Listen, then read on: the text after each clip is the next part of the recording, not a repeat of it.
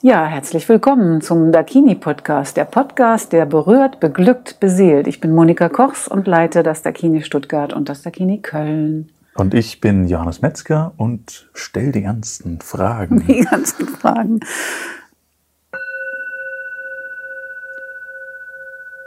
Und das ist der Klang. Der Klangschale. Monika atmet gerade ein bisschen schwer durch. Äh, musst du wissen, lieber Zuhörer, dass es äh, jetzt ein Thema ist, was ein paar Mühen mit sich trägt. Und ich glaube, das kann jeder da draußen nachvollziehen, der schon mal mit einem Amt zu tun hatte in irgendeiner Form. Ähm, da kommen wir aber gleich zu sprechen. Ähm, so viel dazu. Und eine Frage, die immer wieder aufkommt in, im Zuge dessen und im Zuge von nicht, nicht Dakini per se, sondern allgemein dieser Frage ist, ist Dakini seriös? Bist du seriös, wenn man das so ausdrücken kann, ausdrücken darf?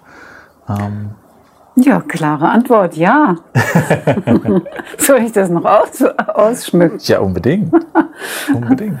Ja, seriös. Wenn wir lachen, ist es ja schon wieder was, was äh, geht ins Lustvolle.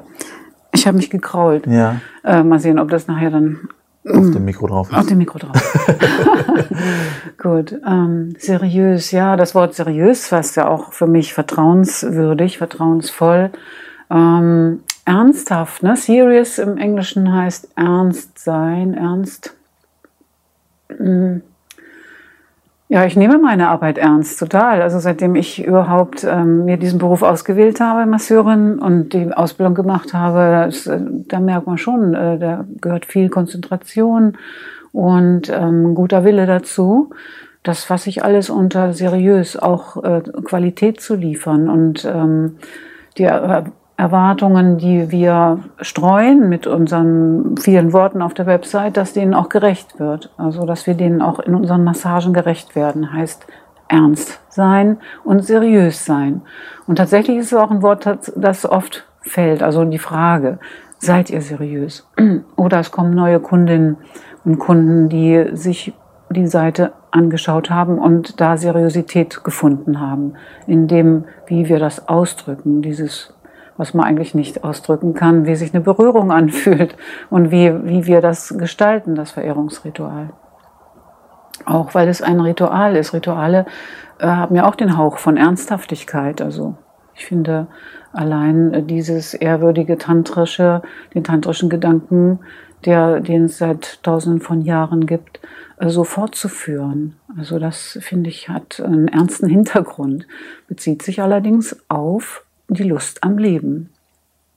Mhm. Und wenn man eben diese Haltung hat, dass Lust zum Leben dazugehört, eine Lebendigkeit, eine Frische und das mit Ernsthaftigkeit in Verbindung bringt, passiert nicht so alle Tage.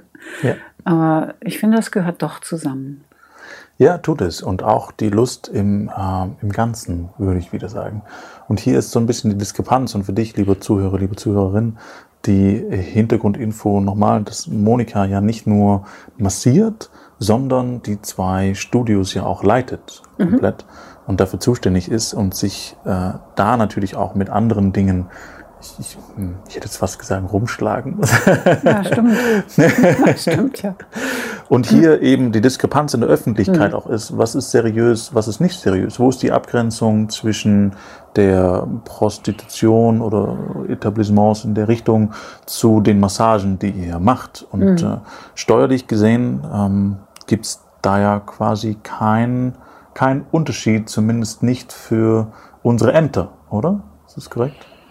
Das stimmt. Also der Staat ähm, hat sich eine Steuer ausgedacht. Äh, das war eine, eine Satzung mhm. in einer Stadt in, in Deutschland.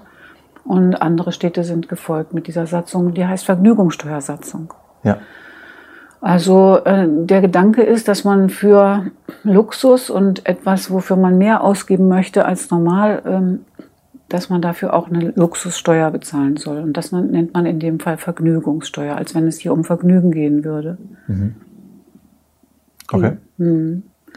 Und ähm, die Idee, ähm, weshalb ich dann auch vor Gericht war, weil ich gesagt habe, das geht nicht ums Vergnügen bei uns, sondern um das allgemeine und große Wohlbefinden für einen Menschen, einen Menschen zu berühren, auch den Intimbereich, was aber eigentlich auch dazugehört nach unserem Verständnis. Und dieses Vergnügungs, diese Vergnügungssteuersatzung, die äh, hatte dann so eine Definition drin, ähm, Laufhäuser, Bordelle und ähnliche ähm, Termingeschäfte und sowas da. Und da haben wir uns gar nicht gesehen. Mhm.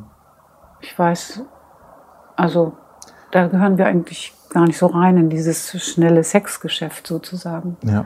Was ja auch seine Berechtigung hat und was auch seine ja. wirklich auch gewürdigt Absolut. werden muss. Aber im, im, Gesetzeslaut steht da, es handelt sich um eine sexuelle Dienstleistung. Mhm. Da wird also nur, nur abgezielt auf letztlich den Moment der Intimmassage.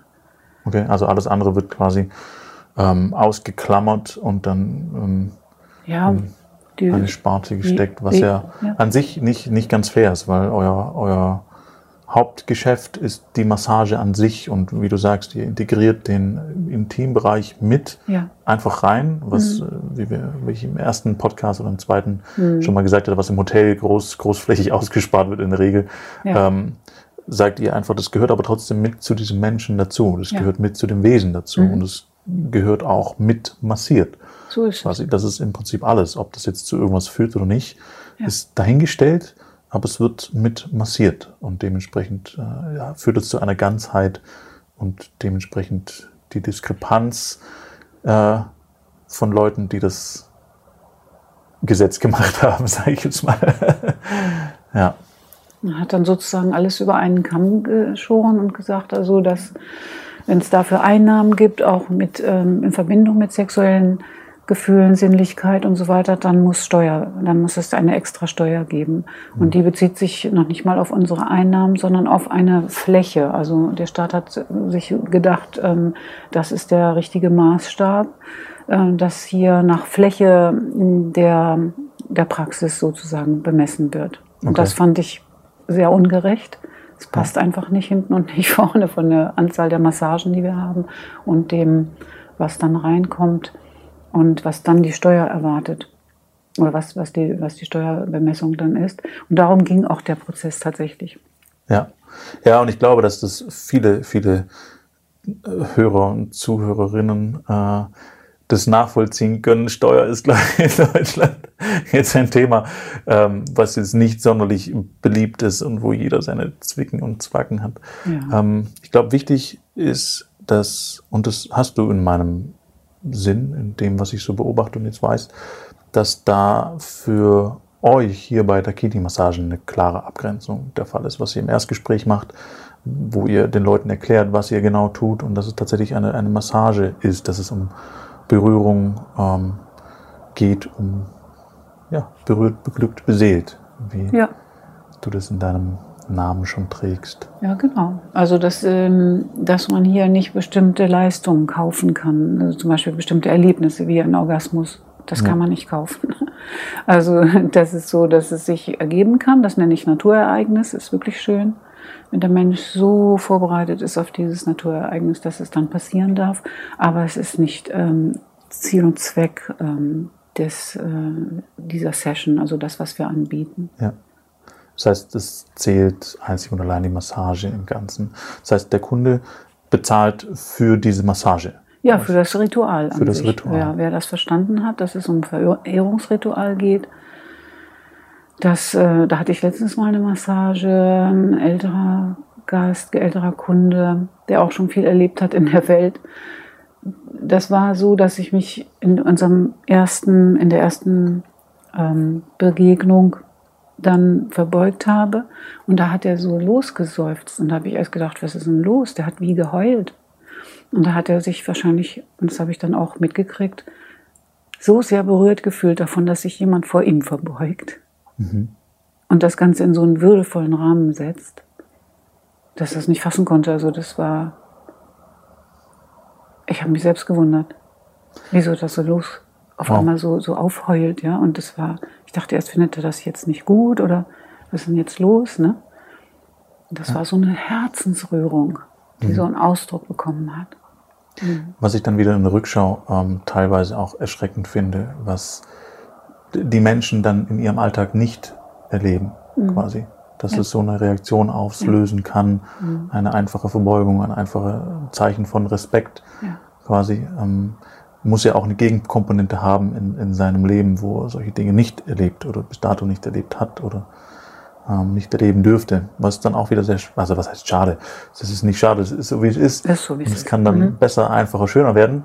Ja. Und äh, ja, Deswegen nennen wir auch unsere Massagen auch Auszeit nehmen, mal ein, einfach mal Auszeit nehmen von dem, was man sonst so erlebt, in den Stress und den Druck.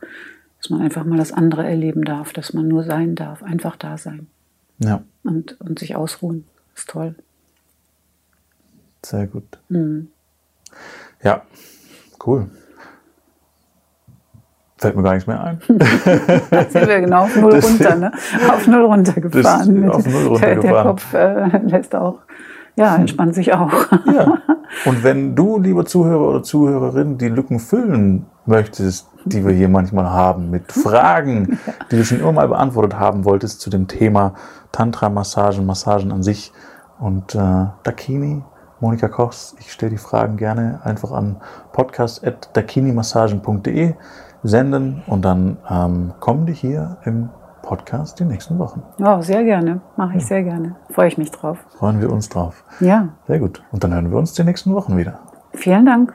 Das war der Dakini Podcast, der berührt, beglückt, beseelt. Monika Kochs und Johannes Metzger.